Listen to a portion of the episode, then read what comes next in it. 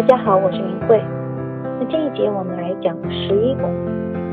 古典占星称十一宫为福德宫。那听上去这就是一个非常吉利的地方。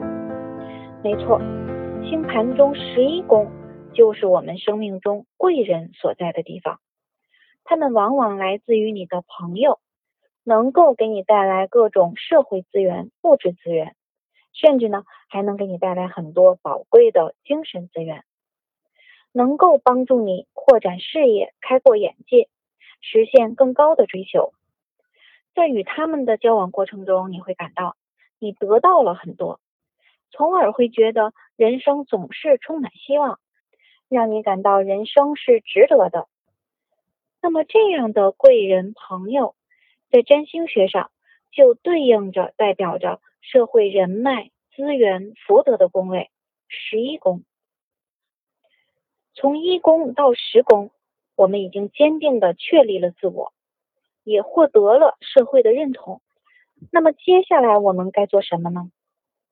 十一宫最深层的意义，其实就是超越小我，而融入到大的集体组织当中去，从关注个人的所得。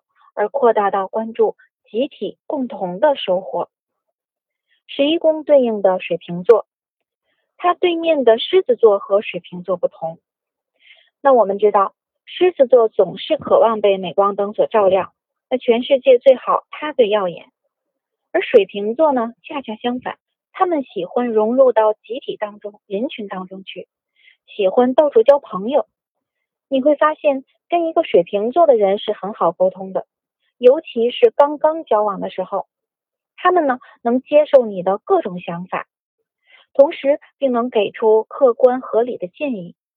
那么当然，时间久了你会发现，他们其实非常有自己的想法，而且很难深入交往，很难跟你真正的敞开心扉。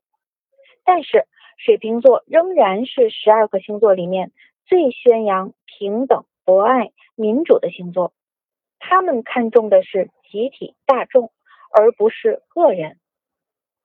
那么到了十一宫，我们要知道，任何一样东西都必须先属于系统的一部分，才能获得认同。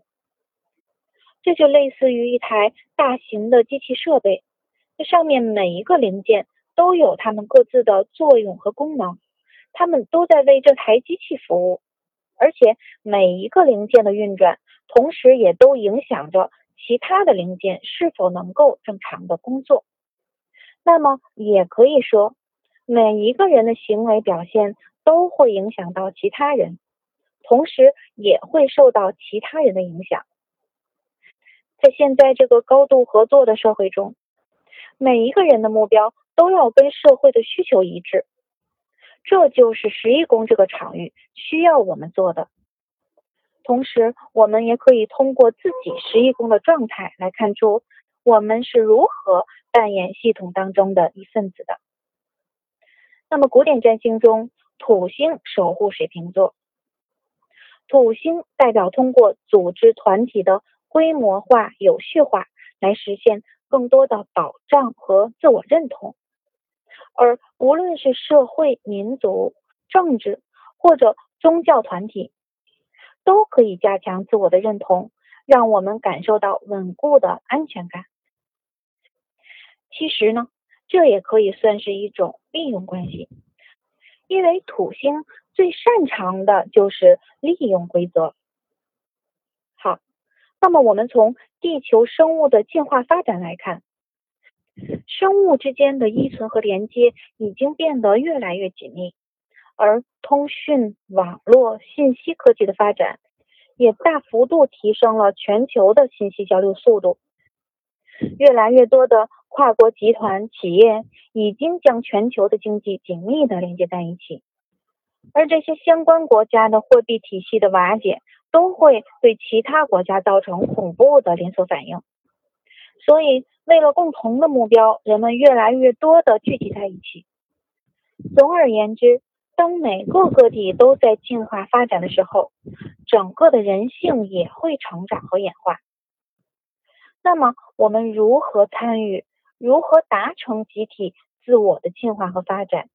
这些我们都可以从十一宫找到答案。当我们在十一宫的对宫、五宫的阶段，我们更多的是从自己的角度出发，自己喜欢的、自己创造的、自己与他人不同的。那我们通过这些来加强自我的价值感和独特性。到了十一宫，我们则要将能力提升到集体中去实践，努力获得集体的认同，去达成整个团体的目标和理想。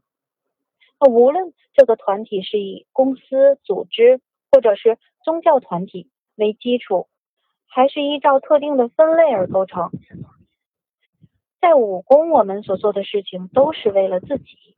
但是到了十一宫的阶段，就要妥协和放弃个人的主张、偏好、风格，改而支持团体所认定的最佳选择。在这里，我们要明确，社会意识是十一宫的主轴。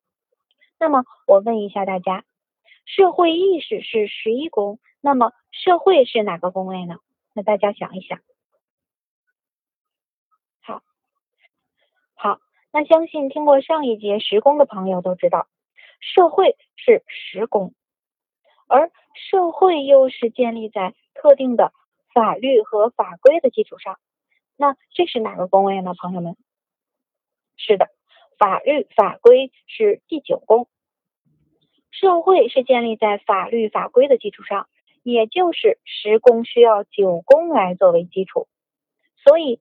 宫位是一个连续发展的过程，到现在我们已经讲到十一宫了，相信对于这一点大家心里都已经很清楚了。好，那么只要是法律法规，就会使一些人因为制度而受益，而有些人则被压制。那么感觉被现行规则压制或者感到不满的团体，就可能会去寻找变革。那么这也与十一宫相关。通常十一宫很强的人会从事人道主义的工作，或是参与政治团体，借以达成某些必要的社会改革。那么一些大的政治家，尤其是那些能够掀起整个社会变革的人，他们的十一宫绝对是不一般的。好，那同时十一宫也可以显示出我们。会受哪一种团体的吸引？比如海王星落在十一宫，可能会对音乐社团、宗教或心理灵性团体感兴趣。那么天王星在此呢，有可能会去上占星课，和一群占星爱好者在一起。我们前面说过，天王星也代表占星学。如果火星落在十一宫呢？火星代表行动力。运动，那他们就可能热衷于加入各种的体育团体。这周和朋友们去打球，下周和一群人去参加马拉松。那我有一个朋友就是这样，一有时间就能看见他不停的辗转在各个体育社团之间。今天游泳，明天打球，后天跑步，甚至呢，我还知道他参加了一个踢毽子群。那真的很佩服他。我也经常会问你总这样累不累？那么得到的答案是完全不会，完全乐在其中。从我这个朋友身上，我们就能感觉到星体和宫位互动所产生的效应。第十一宫的星座和星体，除了所属集体的特质，更可以显示出我们的社会交往方式，或者是与团体互动的情形，比如。太阳落入十一宫，或者十一宫落入狮子座的人，可能必须成为一个领导者，通过参与的团体来彰显自我，来获得正面的自我价值和认同。那么水星或者是双子座落入十一宫的人呢，则可能会成为团体的秘书，或是非常机智和善谈的发言人。十一宫呢，同时也可以显示出我们在团体中是否能够觉得自在。金星或者天秤座在此的人呢，很容易融入团体，他们自己舒服，同时也会让别人感到很舒服，会通过加入一个团体而结交许多朋友。那么土星或者是摩羯座落在此的人呢，在团体中就容易表现的比较保守和拘谨，在与别人相处时呢，也容易感觉到沉闷和笨拙。那么再来，友谊也是十一宫的重要征象之一。那这里的友谊特别强调的是那些能够给你带来人脉、社会资源以及各种实际利益好处的友谊。那这也是古占称十一宫为福德宫的原因。我们可以透过与大众连接建立友谊，从而获得更多的信息和帮助，而变得更加强大。人们透过友谊产生连接，扩大了个人的界限，并且把自己与他人的需求和资源整合起来，会把新的概念和利益介绍给朋友。同时，也可以通过朋友的分享来扩大视野。所以，十一宫是一个我们可以获得好处的宫位，尤其是这里落吉星或者由吉星守护时，比如木星、金星，那么盘主很容易遇贵人，人脉广。那么星盘中涉及到朋友关系、友谊的宫位呢，有三个，分别是三宫、七宫。还有十一宫，那他们有什么不同呢？在三宫，我们透过语言，透过与周围的互动来获取和传递信息，初步的建立自己的认知，培养心智。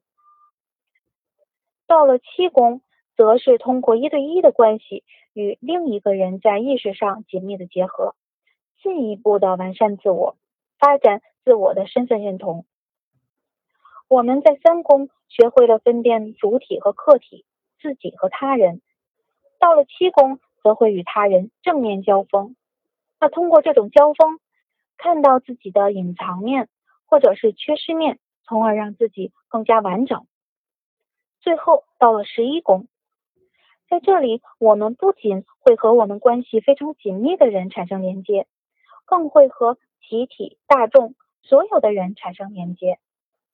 七宫讲的是一对一，那么十一宫讲的就是一对多的人际关系。第十一宫的行星会激化一个人的集体愿望和理想。我们发现自己不仅与家庭、朋友和所爱的人有关，更与国家、与全人类息息相关。那同时还有一点值得注意：三宫的朋友多指。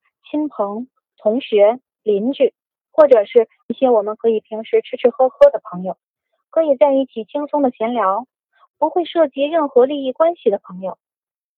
那七宫是我们的伴侣，那么作为朋友，指的则是闺中密友，一对一，我的心事我只跟你说，也就是关系非常亲近的那种。而十一宫的朋友，多指进入社会后。结交的有利益关系，能够给你带来好处或者满足你某方面需求的朋友，在团体中，比如在大的公司任职，能够帮助到你关系不错的同事，就是十一宫的朋友；或者是某个灵性团体有相同信仰，能够不断带领你提高修为的朋友。在私下里，他们和你的关系可能不如七宫人来的那么。紧密无间，但在实际的社会生活中，却能够给你带来切实的利益。古典占星中呢，十一宫也和财有关，代表集体的财富、公共资源。也就是说，通过十一宫，通过社会集体，你是可以获得切实的利益的，也包括钱。好那么，十一宫的星体和星座也可以显示出我们容易被哪一种朋友吸引。比如，火星在十一宫的人可能会被具有战斗精神的人吸引，容易跟活力十足、有魄力又直截了当的人做朋友。那更深一层，十一宫的配置也代表我们会舍弃并向外投射自我特质。那这是什么意思呢？也就是说。我们会透过朋友从外在去体验这些特质。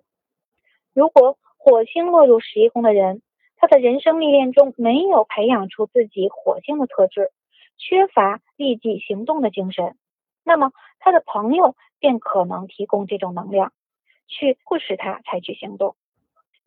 有时他甚至会无意识的刺激身边的好友去展现这些特质，而这些朋友呢，在与其他人相处时，往往可能是温和而内向的。好。十一宫也可以显示出我们交朋友的方式。我们还拿火星举例，火星落在十一宫的人呢，可能会冲动的一拍即合；而土星在此的人呢，就会显得比较害羞谨慎。那冥王星落在十一宫的人，可能代表了激烈而复杂的关系，可以让我们从友谊中获得明显的转化。同时，也有可能发生背叛或者阴谋等等复杂的剧情。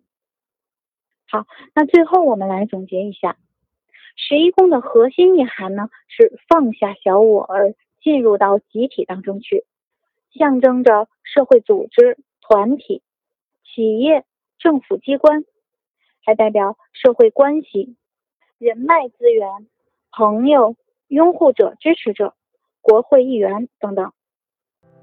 好，那十一宫我们就讲到这里，下一节我们来讲最后一个宫位十二宫。好，那谢谢大家的收听。